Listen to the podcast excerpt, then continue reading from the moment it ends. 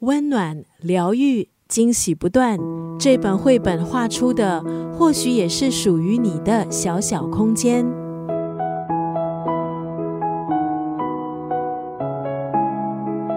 人生由无数个平凡的日子交织而成，以五位独居女子的家作为主题，从吃过的食物、用过的杂物、生活的空间、嗜好和习惯，加上细腻的观察和笔触，刻画出五个不同类型女孩的个性，还有五种家居风貌。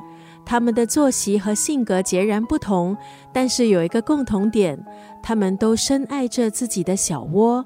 在家里工作、待客、休闲、做菜、放空，做自己喜欢的事，享受身在其中的时光，简单的过每一天。今天在九六三作家语录分享的文字，出自畅销绘本《恋家的人》，作者是日本插画家景田千秋。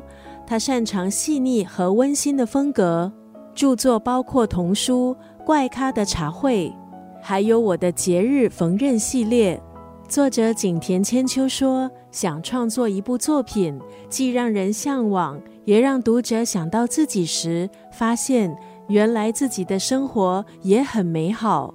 今天在九六三作家语录就要分享这本书《恋家的人》当中的这一段文字：人应该对自己更好一点，家才是最亲近、最宽阔。而且无限的奇幻仙境，不管外头是晴是雨，不管遭受什么挫折，回到自己的小窝，什么都不想，因为这是专属于你的生活。你的日常风景有多久没有那种怦然心动的感觉呢？就从今天晚上要做什么料理犒赏自己开始构思吧。人应该对自己更好一点。家才是最亲近、最宽阔，而且无限的奇幻仙境。